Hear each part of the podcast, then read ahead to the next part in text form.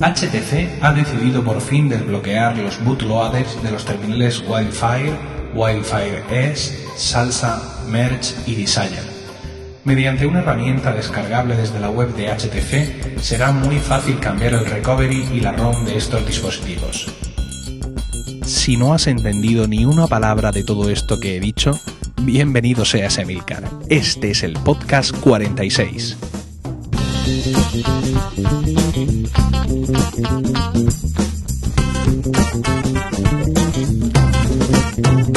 Muy buenas, espero que estéis todos bien en el momento de escuchar este podcast y dispuestos a pasar un rato juntos hablando de Apple y de sus productos. Antes de empezar con el capítulo de hoy, vamos a hacer una pequeña introspección. Vamos a hablar un poco mm, de este podcast. Música, por favor. Recientemente presenté Emilcar Podcast a los premios de la Asociación de Podcasting.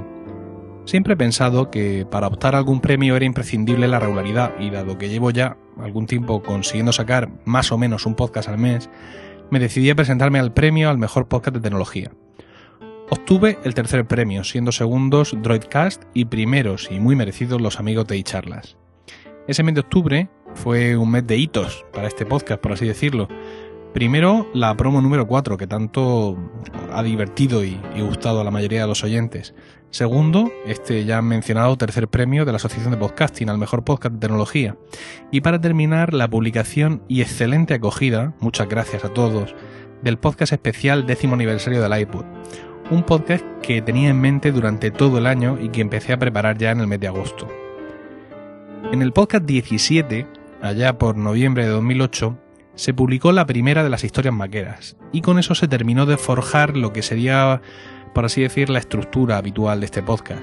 Un pequeño comentario sobre la actualidad maquera, el tema del día, los switchers, historia maquera e internet. Salvo algún especial o algún podcast que tuviera poco tiempo para preparar, pues durante tres años esta ha sido la estructura del podcast. Juntando todos estos ingredientes me he dado cuenta de que el podcast de Milcar ha llegado a un punto de inflexión y que es el momento de cambiar la estructura del podcast para poder seguir contando con el favor de los oyentes. La nueva estructura seguirá empezando con un breve comentario sobre la actualidad. Siempre trataré de que sea breve, porque estoy...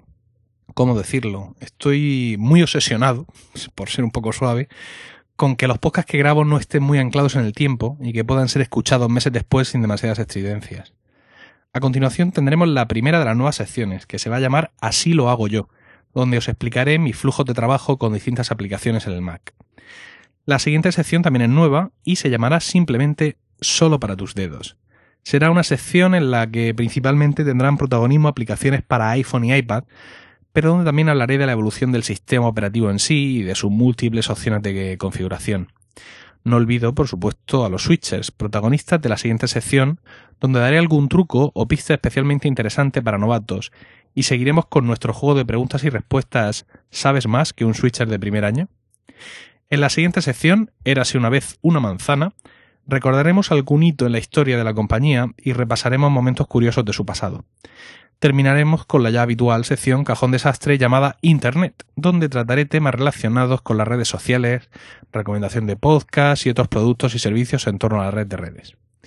Y bueno, como el movimiento se demuestra andando, vamos a empezar ya con este podcast 46 que supone el debut de la nueva estructura. Espero que os guste.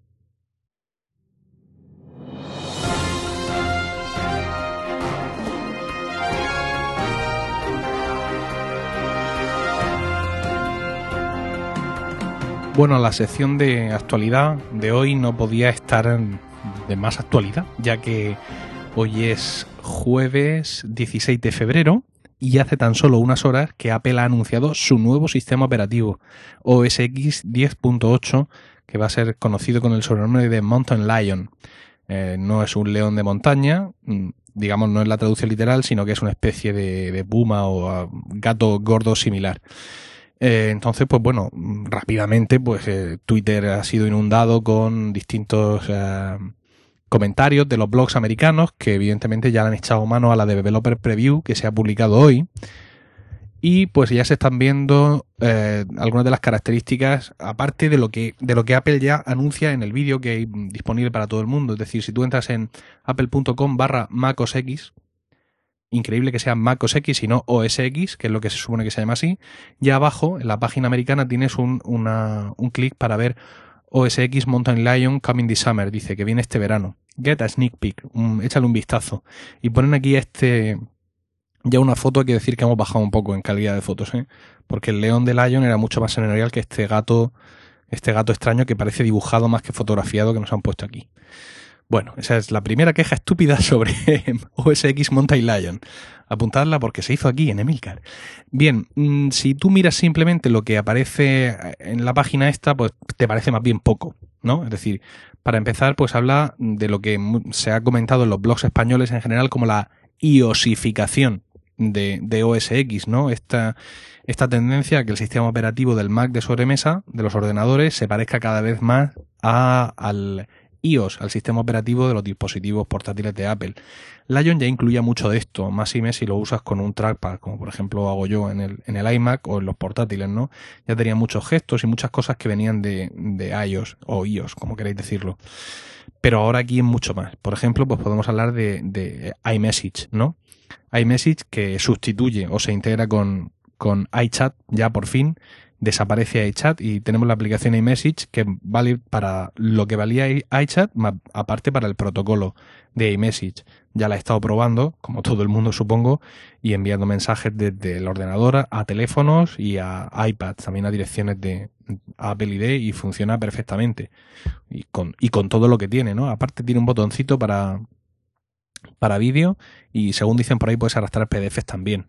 Luego tenemos el centro de notificaciones que mm, se hace del, o sea, aparece igual que en, en, iOS, bajas el dedito de arriba abajo, aquí haces un gesto con el trackpad y el, el escritorio se desplaza hacia la izquierda y aparece el centro de notificaciones tal cual exactamente igual que lo conocéis del iPad, ¿eh? O sea, pero punto por punto del JPG.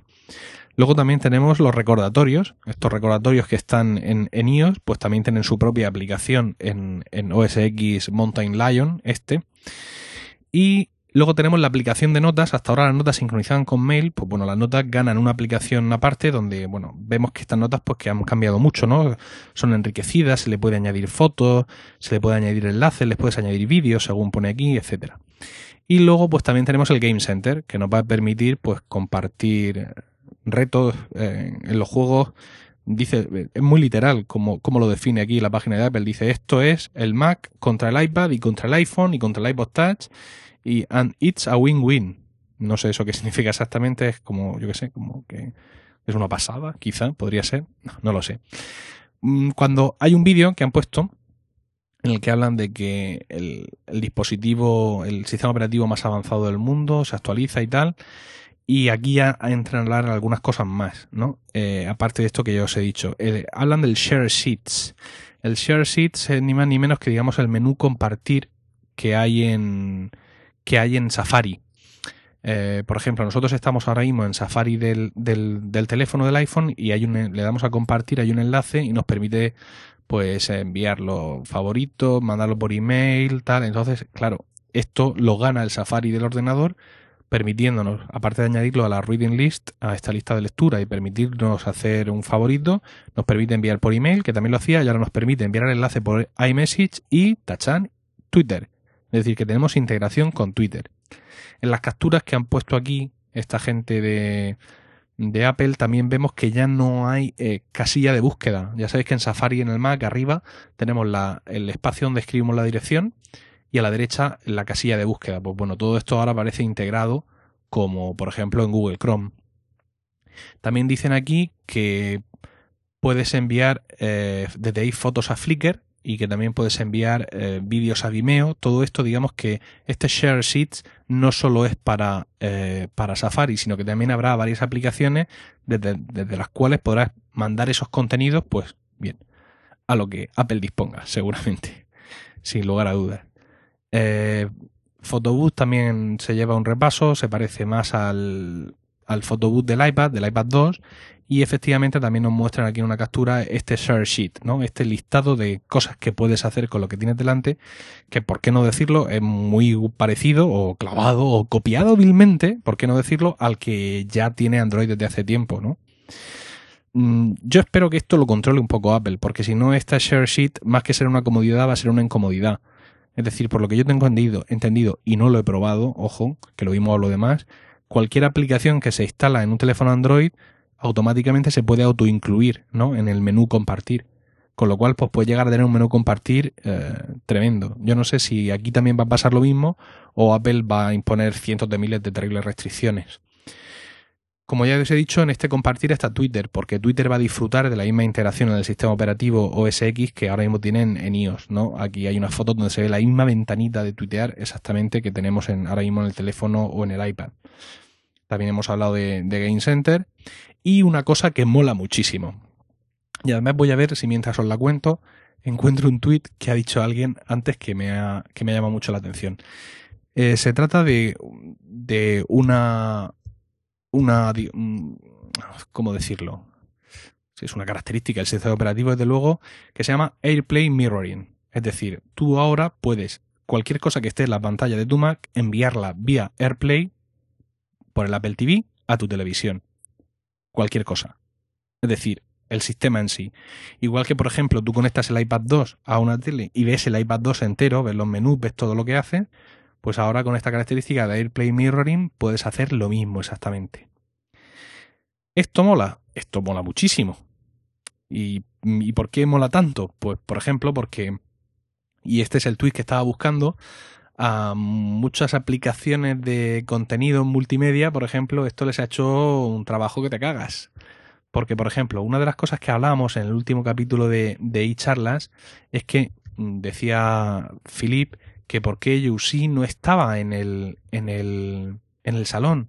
Es cierto que tienen integración con el Smart TV de Samsung, pero claro, mm, quiero decir, te tienes que comprar esa tele y si no la tienes, ¿qué? Y no entendíamos cómo era posible que no, que no estuvieran ya, que no lo hubieran resuelto eso. Entonces, claro, dice ahora aquí en, en mi timeline de Twitter, dice Oswaldo Rubio, cuyo usuario es arroba arrozconnori, Dice, menudo descanso para servicios web de streaming como YouSee, el tener AirPlay nativamente en el Mac. Ya podéis tachar eso de la lista.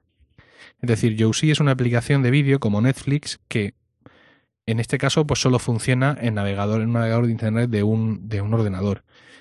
Entonces, si yo quiero ver una peli de YouSee en mi tele, tengo que coger el portátil, conectarlo por HDMI, no VGA, sino HDMI, conectar el portátil a su vez al equipo de música y montar un chiringuito tremendo. De esto nos quejábamos un poco en el último episodio de charlas. Con esto ya no, porque yo me meto aquí al ordenador y aunque no sea, digamos, lo más práctico, desde el ordenador o desde el portátil allí en el salón, navego, le doy al play, activo el AirPlay Mirroring y todo lo que se ve en mi ordenador se ve automáticamente en mi tele vía Apple TV. Con lo cual, pues yo qué sé, si es que esto abre un, abre un, abre un mundo a, a, todo, o sea, todo lo que se podía hacer por cable y que podía ser incómodo, ahora se hace inalámbricamente y es tremendamente cómodo. Entonces, pues la verdad es que es uno de los, de los grandes avances, creo yo, de, del sistema. Eh, bueno, ellos hablan también de que esto pues, te va a permitir pues, mandar tus keynotes, tus presentaciones, de las películas que estén montando con iMovie, etcétera, etcétera.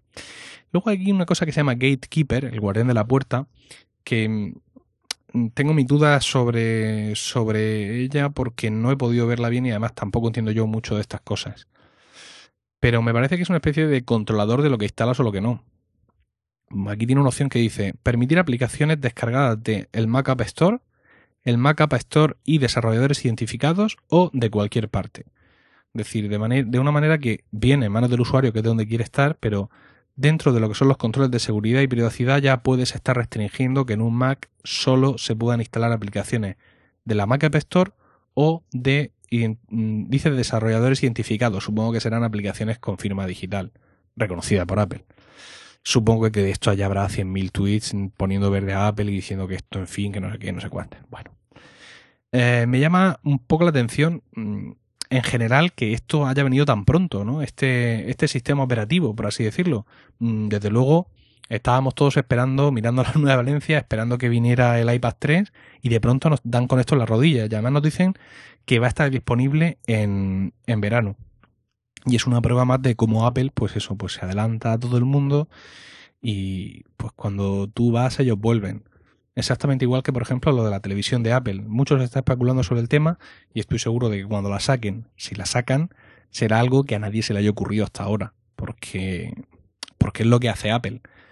Sin ir más lejos, yo estuve años hablando de un hipotético iTunes Server que podía ser, eh, que podía ser, por ejemplo, un hardware o un software que tú instalaras en tus Macs y le di 100.000 vueltas al asunto y al final de pronto sacan un día iTunes Match y te demuestran que es que yo estaba anquilosado en mi pensamiento, es decir, que estaba pensando pues, con tecnologías del siglo pasado mientras que ellos trabajan con tecnologías del siglo que viene.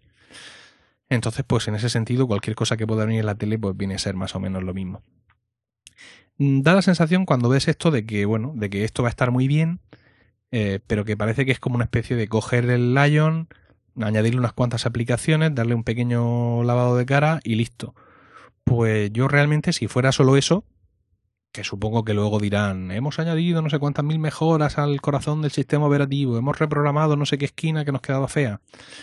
Pero ya os digo, si fuera solo eso, o sea, si fuera solo, digamos, lo que parece, cosa estética, a mí me parecería bien. Quiero decir, Lion funciona bastante bien. Mm, yo sé que mucha gente ha tenido muchos problemas con Lion. Yo mismo en mi iMac no me va del todo fino, pero hay que reconocer que desde la 10.7.3 me va casi perfecto. Y en la 10.7.2 me iba bastante bien, ¿no?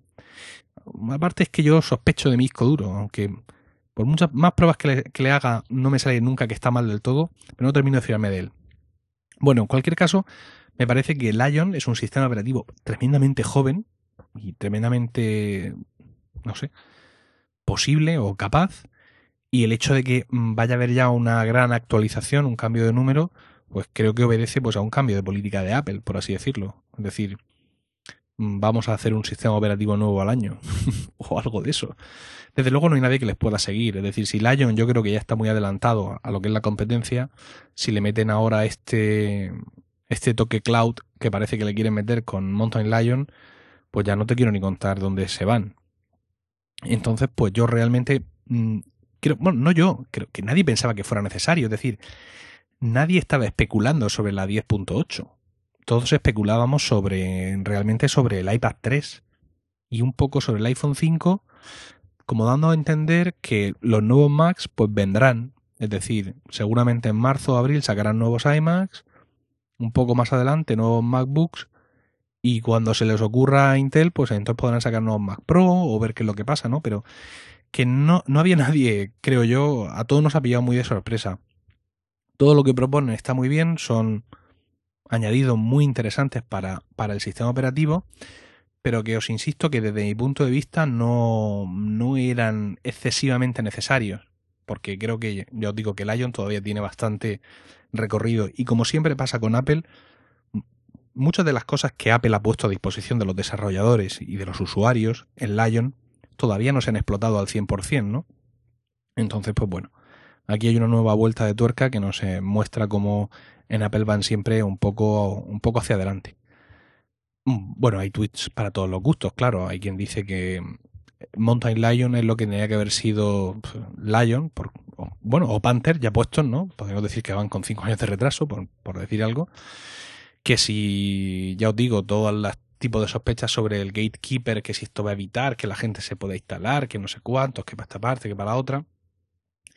Según se queja la gente, por quejarse, cuando instalan la Developer Preview de Mountain Lion, eh, por defecto viene de las opciones que os he leído antes, permitir aplicaciones, viene por defecto puesta en la segunda. Es decir, solo te deja instalar aplicaciones del Mac App Store y de eh, eh desarrolladores identificados pues bueno, vas y lo cambias. ¿No? Quiero decir, si esas son todas las quejas que tienes que tener de una developer preview que no esperabas que te han entregado hoy, pues creo que puedes entrar y cambiarlo. Incluso podría decir que sin ningún problema. Eh, y bueno, aparte de eso, ya os digo, la noticia es, muy joven como para poder yo aquí ahora mismo abundar algo más de lo que, de lo que ya os he dicho. Eh, Darle un vistazo al vídeo porque merece la pena. Ya os digo, el ver cómo se comportan esas aplicaciones de iOS portadas al Mac me parece que es muy acertado como lo han hecho. Y pues nada, a esperar con paciencia, pues no, con impaciencia hasta esa fecha de verano que, dicen, que, que dice aquí Apple, que no sabemos exactamente cuándo será, que podría ser en junio, coincidiendo con la supuesta conferencia de desarrolladores, perdón,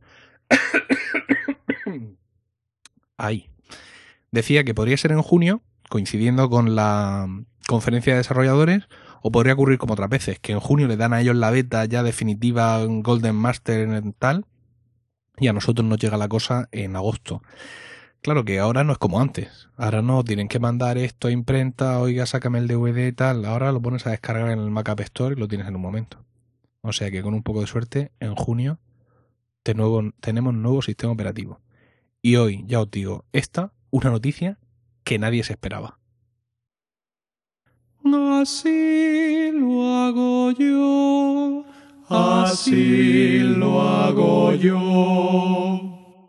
Bueno, ya he hablado del NAS en charlas en el podcast de charlas en el número 72, que estuve como invitado, y hablaré aquí más adelante del resto de servicios que todavía no he podido probar del NAS, como es el acceso a Internet, el servidor de fotos, el servidor web, etc.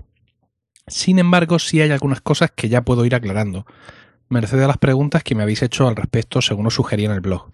Para quien no sepa lo que hablo, esto es un crossover. Es decir, yo estuve invitado en mi charla 72, hablando con Philip y con Manolo sobre los NAS, que son una especie de discos duros en red con su propio sistema operativo. Y digamos que este, esta sección de ahora es la segunda parte.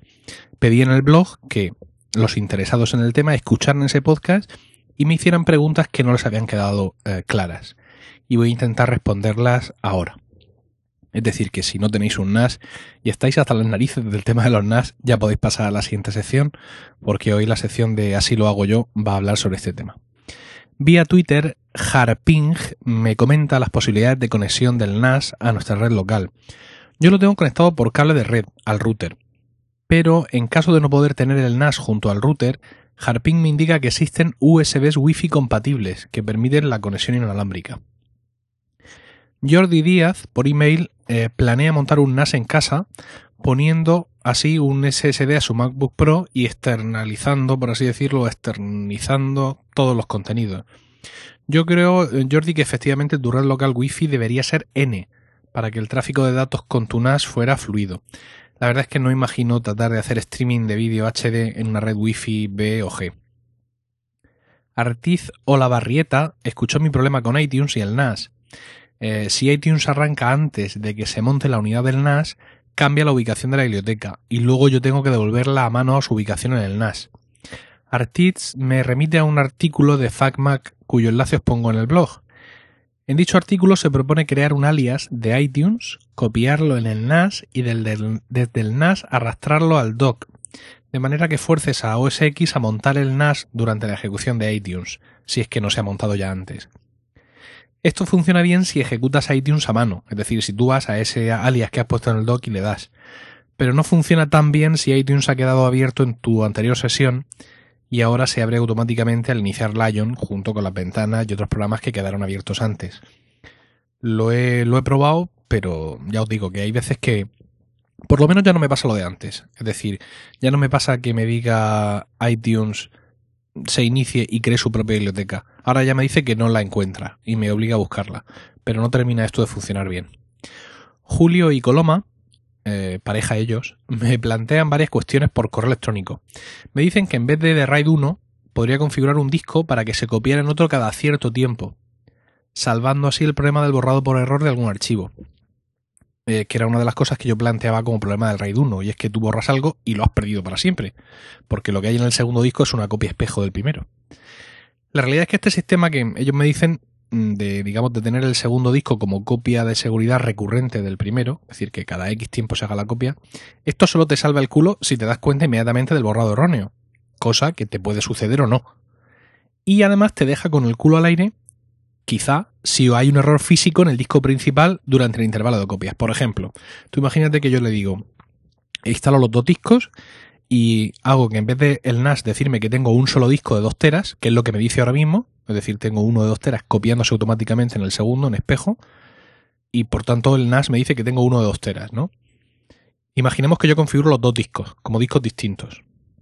Con lo cual el NAS me va a decir que tengo un disco de 4 teras, por así decirlo. Entonces yo creo dos volúmenes en ese disco. Uno es el volumen principal en el que yo voy a trabajar, que lo voy a llamar mi disco externo, donde meto todos mis datos.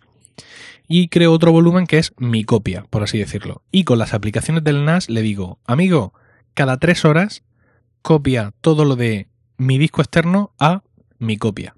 Cada tres horas o cada dos, a cada cuando sean.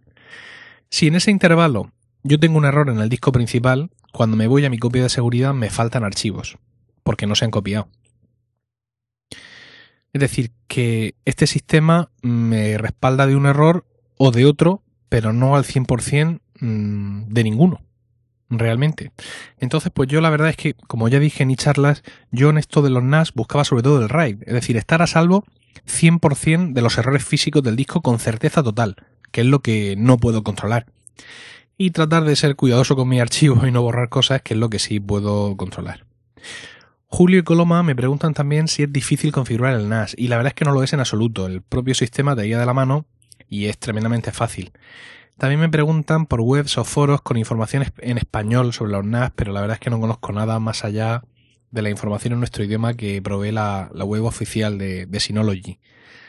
Mm, asimismo, tengo que deciros que mi modelo de NAS, el 212J, me parece fantástico y que opera a una velocidad excelente. Pero claro, no conozco otros NAS y tampoco puedo comparar, aunque creo que esto también en cierta medida depende de qué tipo de discos le pongas. Valentín me pregunta por email si puedo aportar más detalles sobre cómo automatizar las descargas con Download Station. Bueno, esto lo, expliqué en mi charla. Se trata de buscar un feed, igual que tú te suscribes al feed de un blog y te va informando de te va sacando todos los artículos que se escriben en el blog, tú puedes buscar un feed de series de televisión. Entonces hay una página web que se llama que se llama showsrss.com. ¿Podría ser? Pues no, no puede ser. A ver, entonces ¿cómo era? Hay una preparación. Ah, show rss.camorra con k.info. Info. Pero si buscáis show RS, RRS todo junto, R, perdón, si buscáis show RSS todo junto en Google, ya os sale. Entonces esta página va precisamente de esto. Es un sitio donde tú puedes buscar tus series y te ofrecen un feed de tus series. Con lo cual tú al Download Station, que es el programa que viene por defecto en el NAS de Synology para descargar torrents, le suscribes uno de estos feeds y automáticamente conforme van saliendo capítulos nuevos, allá que se van descargando. Problema, pues que en Show RSS apenas si hay contenido en alta definición, que es lo que aquí el señorito le ha dado por descargarse ahora, un servidor. Entonces, pues mm, creo que esta de las series que yo sigo, me parece que en alta definición está de Walking Dead y pare usted de contar. Entonces, ¿qué es lo que pasa? Me tengo yo que buscar mis propios feeds en alta definición. Y lo puedo hacer de dos maneras. Uno es yéndome a The Pirate Bay, donde hay un feed general de, mm, series en HD, e intentar con los pocos, con los pocos filtros que permite el, NAS, intentar que se me descarguen las series correctas. Con lo cual me pasa lo que ya dije que me pasaba, que a veces se me descargaban hasta cuatro eh, versiones del mismo capítulo. Y la otra solución por la que he optado es irme a eh, TV Shows 2, que es un programa del Mac, que se dedica a eso, a él, ellos se han cocinado sus propios feeds y lo han hecho muy bien, con lo cual tú de eso no te tienes que preocupar. Entonces lo que hago es que ese programa se baja a los torrents y por eso es por lo que yo he instalado Transmission en el NAS. Hay un artículo en el blog sobre cómo hacerlo, porque Transmission en el NAS te permite mm, mirar una carpeta donde bajas torrents. Y eso el programa por defecto del NAS, de momento, hasta la versión 4 no lo admite. Entonces, resumiendo, que ya os dolerá la cabeza, ¿qué es lo que hago yo ahora? Así lo hago yo. Eh, pues yo tengo, eh, hay una unidad en mi NAS, un volumen que se llama Transmission, donde, según las instrucciones del propio Transmission para Synology, tengo dos carpetas. Una se llama Download y otra se llama Incoming. Le he dicho a la aplicación TV Shows 2 que de todos mis eh, mm, los programas de televisión que yo veo, todas las series, que se descargue esos torrents en HD, que en mi caso a esa carpeta, a eh, Transmission Incoming. Y el Transmission del NAS, que es un servicio que actúa como un servicio que está siempre funcionando, el muchacho en cuanto ve caer un torrent ahí se pone a descargarlo como si no hubiera un mañana y me lo mete en la carpeta Transmission Download.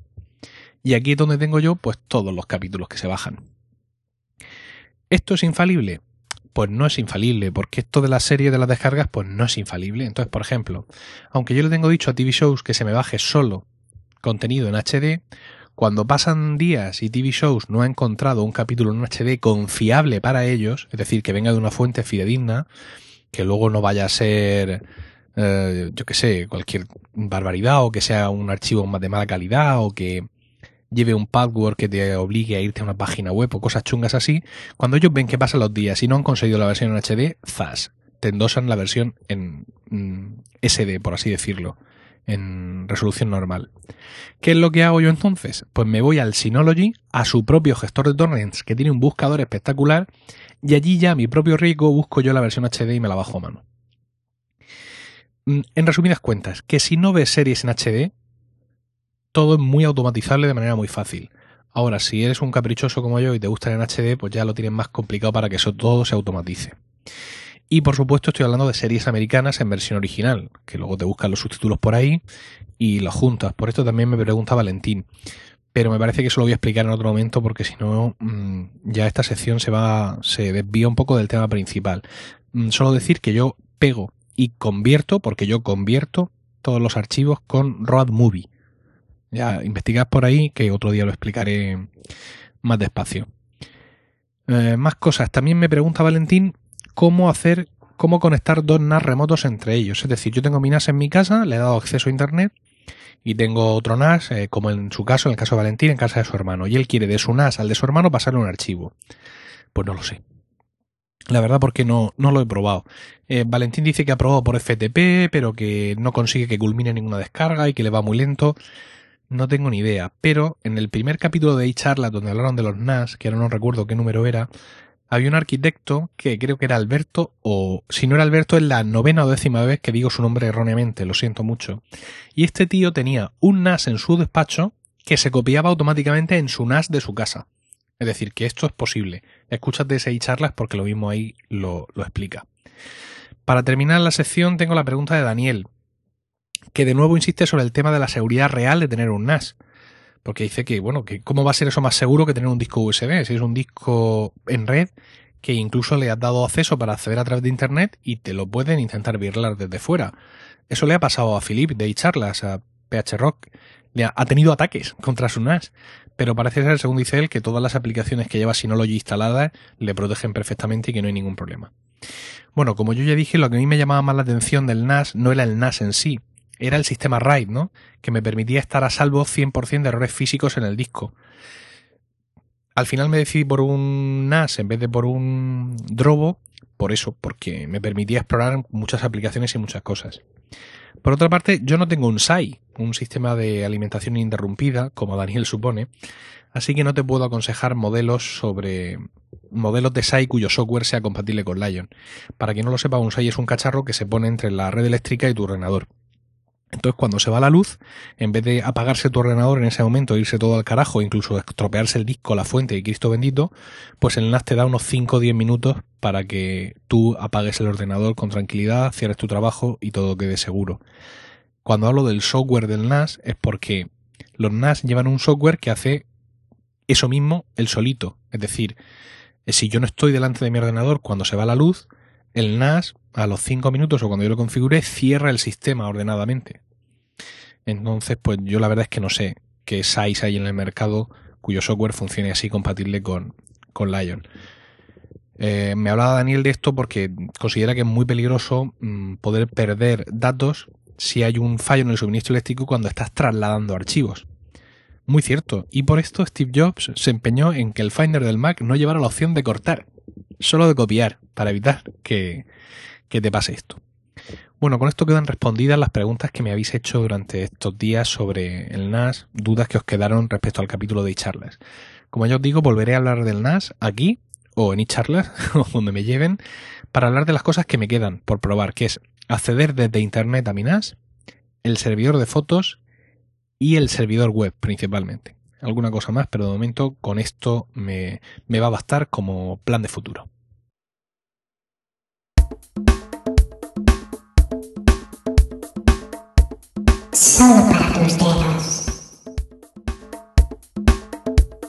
Los que seáis eh, lectores del blog, aparte de oyentes del podcast, recordaréis que hay una sección que he empezado hace poco y que he escrito muy pocos artículos, que se llama Reenamorando de o reenamorarte de tu iPhone. En esta sección pues traigo aplicaciones que he descubierto hace relativamente poco y que me han hecho usar mi iPhone 4 mucho más de lo que lo estaba usando antes. Hay dos de esas aplicaciones que he pensado que es mejor explicarlas aquí en el podcast que no llevarlas al, al blog. Se trata de... Eh, vamos a ver, serían las aplicaciones llamadas... Ojo a los nombres, ¿eh? Mi coche, mi coche de mí, mi coche mío, y otra que se llama Gas All, siendo all la palabra en inglés para decir todo, ¿vale? Estas dos aplicaciones, como podéis entender, van sobre el coche. Yo nunca he sido un tío muy de coches, esto es lo primero. Es decir, yo para mí el coche, me encanta mi coche, mm, me gustan todos los coches que he tenido, mm, les he echado gasolina realmente cuando lo he necesitado, los he llevado a sus revisiones, mm, he pagado lo que me han pedido por las revisiones y no he escatimado en gastos e incluso los he lavado con cierta frecuencia. Me ha gustado siempre llevar mi equipo de música, que la gente fuera cómoda en mi coche, bueno, etcétera pero no soy un fan de los coches, uno de estos tíos, pues yo le he hecho el carburante, no sé qué, pues yo me he limpiado, pues voy a ver si lo desmonto porque las bujías, no sé nada de eso. No sé nada de lo que hay dentro de los coches. Entonces, pues eso, ya os digo, yo mi coche, pues me limito a echarle gasolina y a hacer la revisión cuando me dice el papel que le toca y punto. Y si me dicen que le tengo que cambiar las ruedas, se las cambio. Y si cuando voy a pagar la factura me cobran un pico porque había no sé cuántas bujías que estaban, que aquello daba angustia verlo, pues lo pago y punto, porque como no sé del tema, pues ya está. Estas dos aplicaciones me han hecho plantearme más cosas acerca del cuidado del control de mi coche. Para empezar, la más básica, mi coche, pues es una, una aplicación donde tú, para empezar, defines cuál es tu coche. En mi caso, pues es un gran C4 Picasso. No sé si recordáis que di un follón increíble cuando estaba pensando en comprarme este tipo de coche. Y te permite mostrar unas cuantas estadísticas. Yo básica, eh, esas estadísticas básicamente hablan del repostaje. Es decir, tiene una de las opciones, cuando tú entras en el programa, tienes estadísticas, repostar, averías, revisiones, hacer trayecto y trayectos. En estadísticas te muestra, por ejemplo, ahora mismo me saca aquí el consumo, que dice aquí que es 3,1 litros a los 100. Los kilómetros recorridos, 1.349, litros repostados, coste por kilómetro, kilómetros con un euro, precio de euro litro, gasto total, etcétera. Todo esto de dónde lo saca? Pues lo saca, me plantea una gráfica también bastante aparente y me permite discernir el consumo, mm, qué tipo de gasolina eh, plantea esta, esta estadística, ¿no? Esto lo saca de repostar.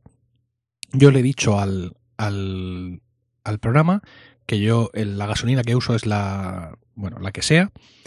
Y eh, cuando yo voy a repostar, lo primero es un poco raro en la interfaz porque para empezar a reportar le tengo que decir al botón corregir así se empieza a repostar. Le dicen los kilómetros que lleva el coche en esos momentos eh, y a partir de ahí le dicen los litros que has echado y el precio del, litro que has encontrado. Y cómo está antes de repostar el, el depósito, a qué nivel y cómo se queda después. Entonces, de esta manera, el programa va construyendo las estadísticas, va viendo cuántos kilómetros haces, con cuántos litros, etcétera. Y está muy bien un poco para llevar ese control. Luego tiene otra opción de avería, donde tú puedes añadir las averías que ha tenido el coche, decir qué es lo que ha pasado, cuánto te ha costado y la descripción. Eh, lo mismo para las revisiones, tienes un botón para ir añadiéndolas, mm, decir, eh, incluso le puedes pedir que te avise para la siguiente revisión, que te avise a los tantos kilómetros o al tanto tiempo. Y luego tiene una opción como de GPS que consiste en hacer un trayecto. Tú le dices hacer trayecto y él pues te va a medir pues el trayecto que le haga desde que le des el botón hasta que pares. Eh, y en ese tiempo pues te va a hacer un control de que luego puede pedir en trayectos, de lo que has gastado en gasolina supuestamente, etcétera, etcétera. No es nada que no te haga tu GPS del coche, pero bueno, lo tienes todo aquí. En esta aplicación la verdad es que muchas de las cosas que hace, pues las puedes hacer tú en Evernote o en cualquier aplicación de notas, ¿no? Pero mm, muchas de las aplicaciones más sencillas de, para iPhone consisten precisamente en eso, especificar algo que cualquiera puede tomar en cualquier libreta, ponerle una interfaz más o menos afortunada y eh, llevarlo aquí. A mí ya os digo, me vale pues para saber, eh, para saber eso, cuántas veces he hecho gasolina, cuántas veces he echado, lo que me ha costado cada vez y lo que me dura cada depósito, que era un control que yo antes no tenía. Ahora llevo un coche diésel, me, me ha interesado un poco más por el consumo, también los precios de la gasolina están a un nivel que para pensárselo.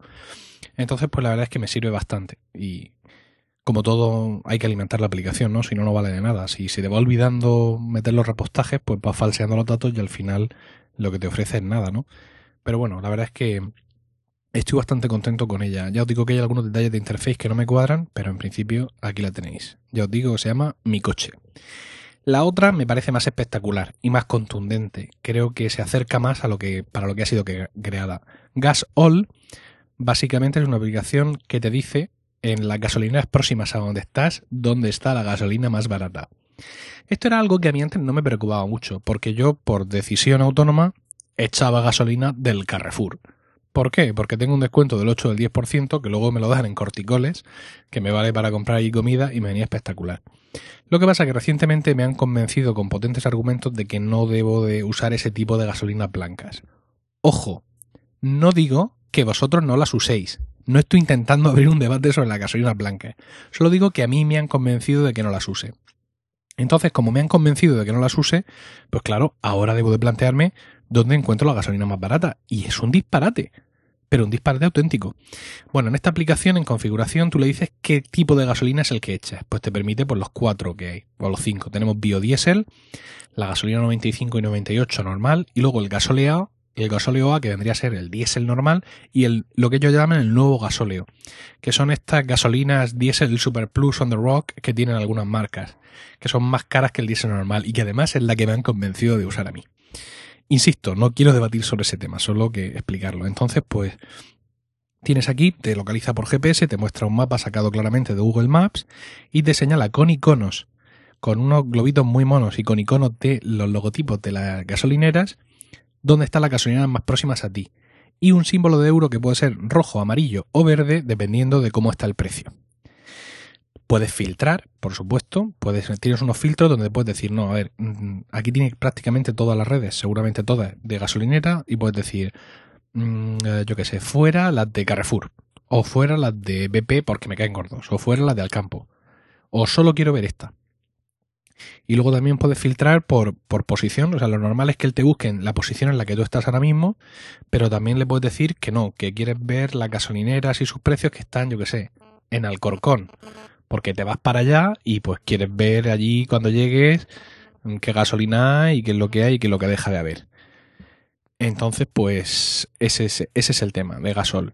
Eh, funciona bastante bien. Es decir, yo no sé de dónde saca los, los datos, pero yo todo lo que he probado ha funcionado. Es decir, me he ido a gasolineras y efectivamente el precio que tenían era el que decía la aplicación que tenían. Y ya os digo, me llamó muchísimo la atención, porque yo hasta ahora era un alma de Dios que echaba en Carrefour, ya os digo, al precio que fuera, con el 10% se me quedaba más barata que en cualquier sitio, eso es así, pero no me he dado cuenta de la gran disparidad. Por ejemplo, esta gasolina diésel Super Plus que mola mucho. En Murcia, en, la, en Ronda de Levante, que es una de las vías principales, tenemos una gasolinera de Camsa que según esta aplicación la tiene a 1,419 euros el litro. Y una gasolinera de Cepsa que está 200 mm, metros más para arriba, vamos, la tiene a 1,408. Que pensaréis, es poca diferencia, pero realmente en el precio del litro de gasolina, para los que no lo sepáis, en esos décimas de céntimo es donde uno se la juega y se nota, se nota mucho. Entonces, pues ya os digo, entre una y otra aplicación estoy usando, mm, estoy, digamos, con, con ambas aplicaciones, con Gas All y con MyCoche, MyCoche no, mi coche, estoy cuidando, creo, más mi coche y usando mi iPhone para eso. Os recomiendo que les echéis un vistazo, os pongo los enlaces ahí en el blog y bueno, ya en los comentarios, incluso si usáis otra aplicación vosotros para para estas cosas del coche y estadísticas y tal, pues ponerlas ahí que, que entremos en debate y, veamos cuáles usáis y cuáles están mejor y, y por qué. Y charlas podcast. Aquí charlamos de los iPhones, de los Macs y cosas así importantes. Guarda, guarda eso, que ahí hay material para hacer una promo. Yo te digo, mira, a, mí me costó mucho, o sea, cuando salió, o sea, pero estaba encabronado en me lo compro, me lo compro. Gemma la tenía loca perdida diciendo, tío, cómpratelo ya, déjame tranquila, no sé qué. Espérate un segundo, voy a por agua porque ya estoy seco, o sea, imagínate. Tú oirás ruido de fondo mío porque a la Gemma fregando los platos. Ah, sí, eso sí lo oigo. Ah, y el blog y charlas.es y charlas.com.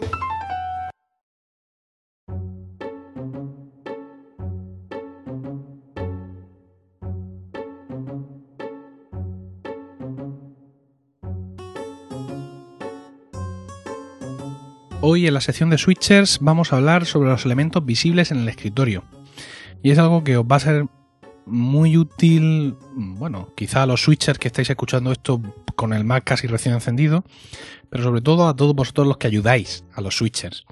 Y es que, bueno, nosotros los que pasamos de un Mac a otro, pues vamos importando nuestro usuario en Time Machine y hay cosas de las que no nos damos cuenta, pero el sistema OS X, no sé si desde Lion o incluso desde el No Leopard, ha cambiado la manera que tiene de presentar por defecto los elementos en el escritorio. Y es que alguien ahora va, se compra un Mac y en el escritorio no tiene nada. Pero nada absolutamente. Es decir, mueve el ratón hacia abajo, aparece el dock, pero en el escritorio no hay ni un solo icono. Porque Apple ha puesto por defecto que aparezcan escondidos los iconos. Entonces, claro, cuando alguien te llama, oye, que ya tengo el Mac, ¿cómo hago para entrar? Y tú le dices, vete a, Macintosh HD al icono. ¿A qué icono? Pues arriba a la derecha. Aquí no hay nada, aquí hay una lupa. Y al final no te entiendes porque mm, tú como usuario avezado realmente no sabes lo que está pasando. Porque hace mucho tiempo que no abres un Mac nuevo y te pones a instalar las cosas desde cero. Bueno, para algunos no hace tanto tiempo porque hay mucha gente que es muy aficionada a eso. Pero generalmente yo, por ejemplo, hace un montón de tiempo que no lo hago.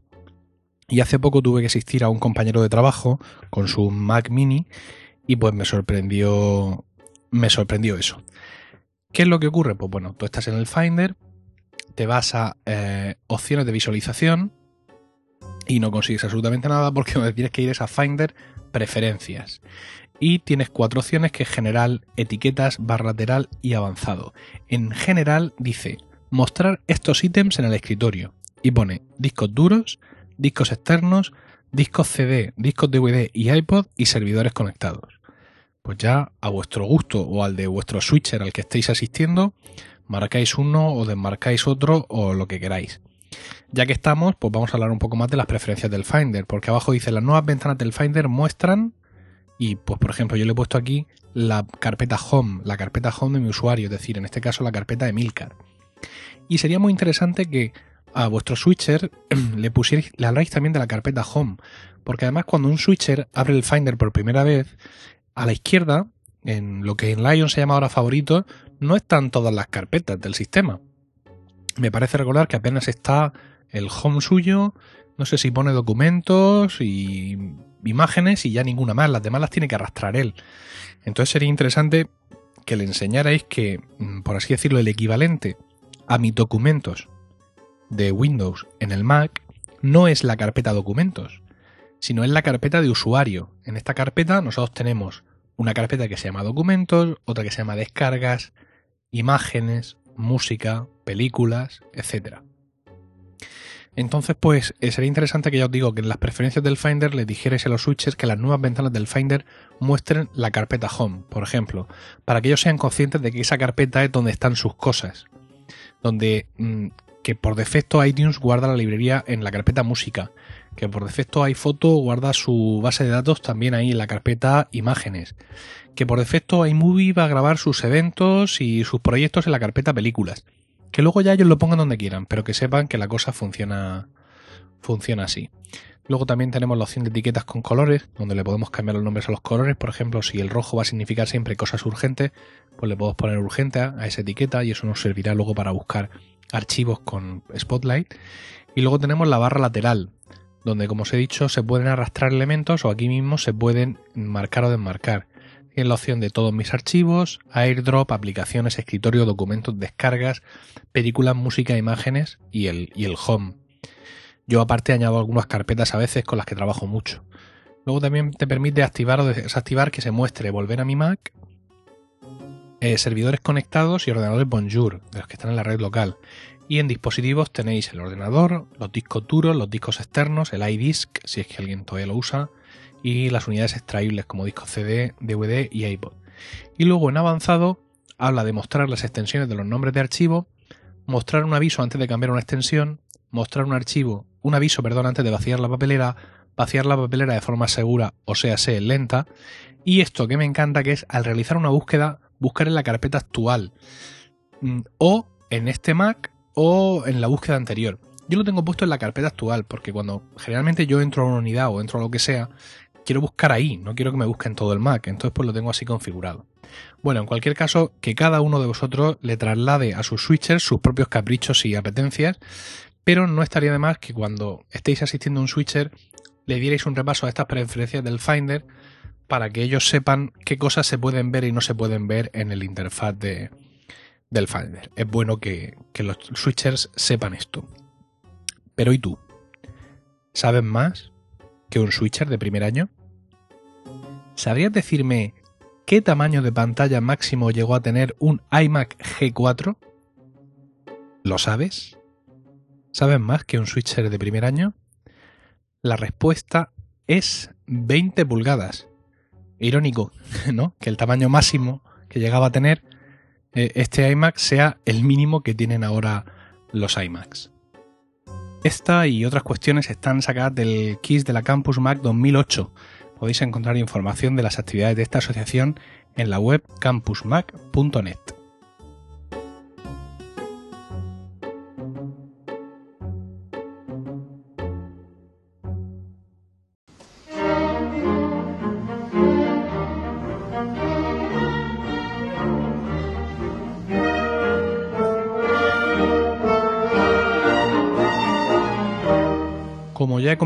en la introducción de, este podcast, eh, esta sección, era una de la manzana, nos va a valer para recordar algún hito en la historia de la compañía y también repasar momentos curiosos de, de su pasado. Eh, ahora mismo que la biografía de Steve Jobs salió al mercado al poco de su muerte y que han circulado muchos libros sobre Apple, pues ya hay mucha gente que conoce muchas de estas historias, ¿no? Esta sección en principio no se va a basar en esas pequeñas anécdotas, sino que pues también quiero recordar, pues yo que sé, ya os digo, momentos puntuales, es decir, hoy hace, yo que sé, imaginaos, 14 años y medio que sacaron tal ratón y no sé cuánto, pues un poco contextualizar los productos también y un poco la historia de Apple. Sin embargo, hoy sí quiero empezar con una de esas anécdotas que os digo que ahora todo el mundo ya conoce y porque se está leyendo el libro de, de, de Walter Isaacson sobre Steve Jobs. Y es una anécdota que yo ya conocía, no sé de dónde. Y es que, bueno, eh, en, el, tiempo que, que, Jobs estaba en Next, tuvo una especie de alianza podríamos decir, financiera o de negocios con Ross Perot, el millonario tejano que algunos recordaréis que se presentó como candidato independiente a la presidencia de Estados Unidos. Pues eh, Ross Perot dominaba muchas cosas que Jobs no controlaba y una de ellas eran por las relaciones sociales y tal. Y parece ser que se llevó a Steve Jobs a un baile de etiqueta que habían organizado en San Francisco los Getty, otros millonarios, en honor del rey Juan Carlos I de España. Entonces, pues estando allí, el Ross Perot, pues que deseaba, digamos, promocionar a Steve Jobs y a la empresa Next, porque quería invertir en ellos o había invertido ya en ellos, les presentó, le presentó a, al rey Juan Carlos, le presentó a, a Steve Jobs. Y se pusieron a hablar ahí durante muchísimo tiempo, los dos como muy entusiasmados, con, se veía a Jobs moverse con, con una gran animación, decirle que bueno, que el Next, que aquello era la leche y tal. Y se, yo lo, ya os digo, no sé dónde lo he leído explicado de otra manera, pero el libro, el libro de Walter Isaacson dice, dice, al final el rey garabateó algo en una nota y se la entregó a Jobs. ¿Qué ha pasado? preguntó Perot, y Jobs respondió, le he vendido un ordenador. Sería muy interesante saber si entre el inventario personal o de la Casa Real figura un ordenador Next, porque tampoco debe haber muchos, la verdad, en España. Entonces, bueno, pues hoy vamos a inaugurar esta sección con esta pequeña anécdota que ya os digo, que seguro que todos los que habéis leído el libro de, de Walter Isaacson ya conocéis y que por ahí la he leído en Twitter y tal. Pero a partir del ya del próximo capítulo mm, nos centraremos más en otro tipo de efemérides y en otro tipo de historias, aunque a veces también añadamos alguno de estos encuentros casuales y divertidos eh, en la historia de Apple.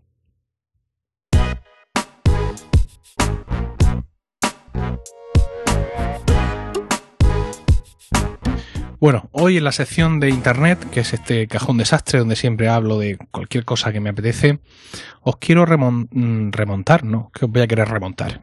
Que voy perdiendo yo algo, no. Os quiero recomendar dos podcasts a falta de uno. El primero de ellos es Radio Foto Libre.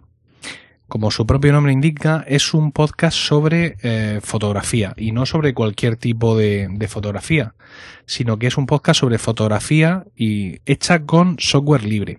Os explico. Esto es un podcast muy de comunidad. ¿De qué comunidad? Pues de la comunidad fotolibre.net, que es una comunidad, insisto, de fotografía libre con software libre. Pues estos tienen aquí en fotolibre.net, tienen su blog, donde van pues publicando distintas noticias, etcétera, y sobre todo la actividad están en los foros, ¿no? Y bueno, pues entonces esta gente se ha decidido hacer un podcast muy interesante que aunque es un poquito de comunidad, es decir, es un podcast que aprovecha sobre todo si tú eres miembro del foro y conoces de qué va, pero cualquier persona ajena al foro, como por ejemplo yo, aunque hay algunas cosas que no las vamos a terminar de disfrutar, pero hay otras muchas que sí.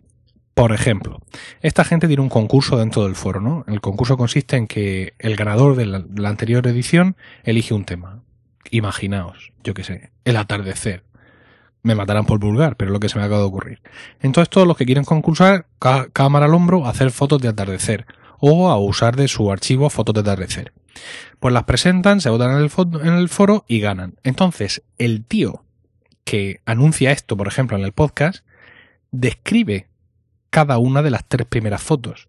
O sea, y yo, mm, la verdad, es que mmm, no creía que nadie me pudiera describir una foto con ese nivel de detalle y de precisión y con palabras que yo entendiera.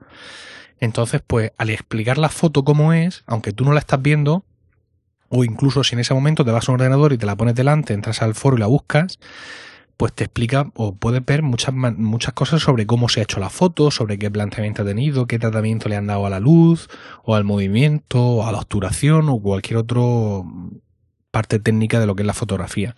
Hay muchas cosas que se me escapan, porque yo como fotógrafo soy bastante novato y bastante bajo de nivel, pero hay muchas cosas que, que me han enseñado a descubrir, ah, pues mira, para conseguir este tipo de efectos se hace así porque la luz hace esto o hace lo otro, la velocidad de aquello o el diafragma o la madre que nos parió a todos. Entonces, pues en ese sentido es muy interesante. También hacen entrevistas a veces con algunos de, de, ellos, de los miembros del foro, donde pues descubre un poco más cuál es su estilo de fotografía, qué les motiva, qué es lo que buscan. En general a mí me resulta muy interesante. Ya os digo, un podcast muy de comunidad, pero también accesible para todos. Eh, nos lo recomiendo, está ahí en, ya os digo, fotolibre.net. Mm, el, para entrar el podcast es radio.fotolibre.net, pero vamos, os podéis suscribir en, en iTunes, en Evox, en Instacast, por supuesto, en vuestros iPhones o iPads y echarle un par de escuchadas. Los podcasts son un poco largos para mi gusto, pasan de la hora, pero no se hacen excesivamente pesados. Y el otro podcast que quiero, recomendar es Altillo Podcast. Altillo es un podcast dedicado a la nostalgia de nuestra infancia bueno, de la nuestra, por lo menos de la mía. Quiero decir, yo tengo 37 años y se entiende que los dos caballeros que hacen el podcast, que son Normion y Portify, esos son sus usuarios de Twitter, pues deben tener más o menos mi edad o algo más.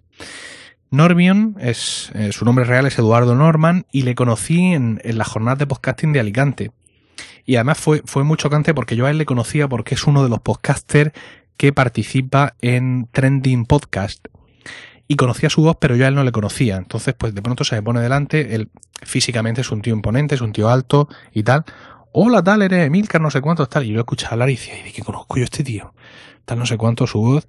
Entonces me dio, me dio su tarjeta eh, pues cosa que estábamos haciendo todos allí, todos llevamos más o menos tarjeta, y pues me llamó la atención la tarjeta ya estando en Murcia, mm, de, eso que van sacando las cosas de los bolsillos y tal, y, tal, y me apareció su tarjeta que era una especie de...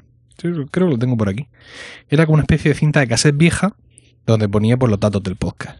Pues fíjate, yo esto no lo conocía. Me pongo a escucharlo y la verdad es que me ha encantado. Quiero decir, me ha encantado un podcast que habla pues de las cosas de, de mi infancia y de mi juventud. Tampoco soy tan mayor, entiendo yo, como para andar ya con batallitas, pero la verdad es que hay cosas que, habladas por ellos, son muy agradables de escuchar. Por ejemplo, han hablado de Mayra Gómez Kem, eh, de la serie Galáctica original, de la bola de cristal, de los coches familiares, de los coches, digamos, que se llevaban en los 80, de qué coches eran los que había entonces, de los que tenían sus padres, de los que tenían sus amigos. En el último, me parece, o en el penúltimo, hablan de Bud Spencer y Terence Hill, grandísimos actores de, de comedia de puñetazos. La única pega que yo le pondría es que los podcasts son largos, entre una y dos horas. Pero la verdad es que el tono es amable, ellos dos son andaluces, no sé si de Sevilla los dos, me parece que sí. Tienen un acento andaluz bastante suave, muy agradable, a, mi entender. Entonces, pues aunque los podcasts, ya os digo, duran entre una y dos horas, pero no se me hacen largos tampoco. Eh, lo llevas ahí por como yo, por el tiempo que yo tengo para escuchar podcast, que desgraciadamente no es mucho, pues puedo tardar hasta un día entero entre cortes y cortes en poder escucharlo entero. Pero la verdad es que me gusta bastante y os recomiendo que le deis un vistazo. La dirección de esta gente es Altillo Podcast. Esperaos que lo compro en directo. altillopodcast.com. Sí. Y mirad, en el capítulo 7, que todavía no he escuchado, salió el 13 de febrero, y hablan, eh, bueno, la sección teleindiscreta, hablan de El coche fantástico, que grande. En la sección ¿Qué pasó? hablan de Edward Mulhare y Jonathan Kequant, por aquí Short Round, ni idea. Luego lo mismo lo escucha y dice, anda, pues si son estos. Y luego dice, terminamos con Rebuscando en el Altillo hablando de tecnología viejuna con el amigo Sebas. Toma, sale Sebas aquí también. Sebas del podcast Tecno. Bueno, pues, pues nada más. Eh, ya os digo, echarle un ojo, es un podcast muy interesante. Si tenéis más o menos mi edad la de ellos, lo vais a disfrutar muchísimo más. Y a ver qué os parecen estos dos podcasts que os recomiendo. Espero vuestros comentarios en, en el blog eh, al respecto. Bueno, y terminamos. Terminamos así el podcast. Espero que os guste la nueva estructura, que os gusten las nuevas secciones, que os haya gustado este podcast de hoy, que lo veis, que lo hayáis encontrado útil, incluso entretenido. Y, y quiero agradeceros el tiempo que habéis dedicado a escucharlo. Espero vuestros comentarios en el blog, emilcar.es, en iTunes, en ebooks, en ebooks, no, en evox, en Facebook, donde podéis encontrarme como Emilcar Podcast, en Google Plus, donde también me podéis encontrar como Emilcar, y en Twitter, donde no os lo creeréis, pero soy Emilcar. Un saludo y hasta la próxima. Beneath it were the words, stay hungry, stay foolish. It was their farewell message as they signed off. Stay hungry, stay foolish. And I have always wished that for myself. And now, as you graduate to begin anew, I wish that for you. Stay hungry, stay foolish. Thank you all very much.